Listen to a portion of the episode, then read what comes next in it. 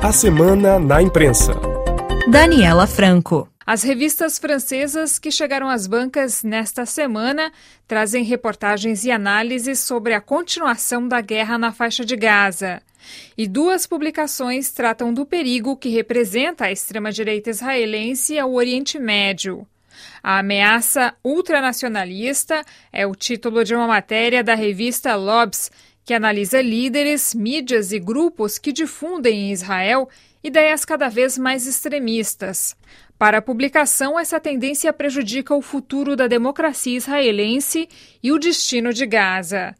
A revista L'Express publica uma matéria intitulada Os Sete Pecados de Netanyahu. Em tópicos, a semanal explica os erros do premier israelense ao longo de sua carreira política.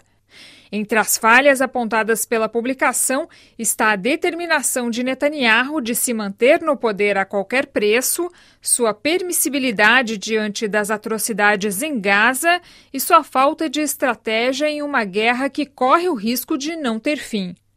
Já a revista Le Point traz perfis e testemunhos de francesas e franceses que sobreviveram à deportação a campos nazistas durante a Segunda Guerra Mundial e que relatam a volta do medo com o ataque perpetrado pelo Hamas em 7 de outubro de 2023.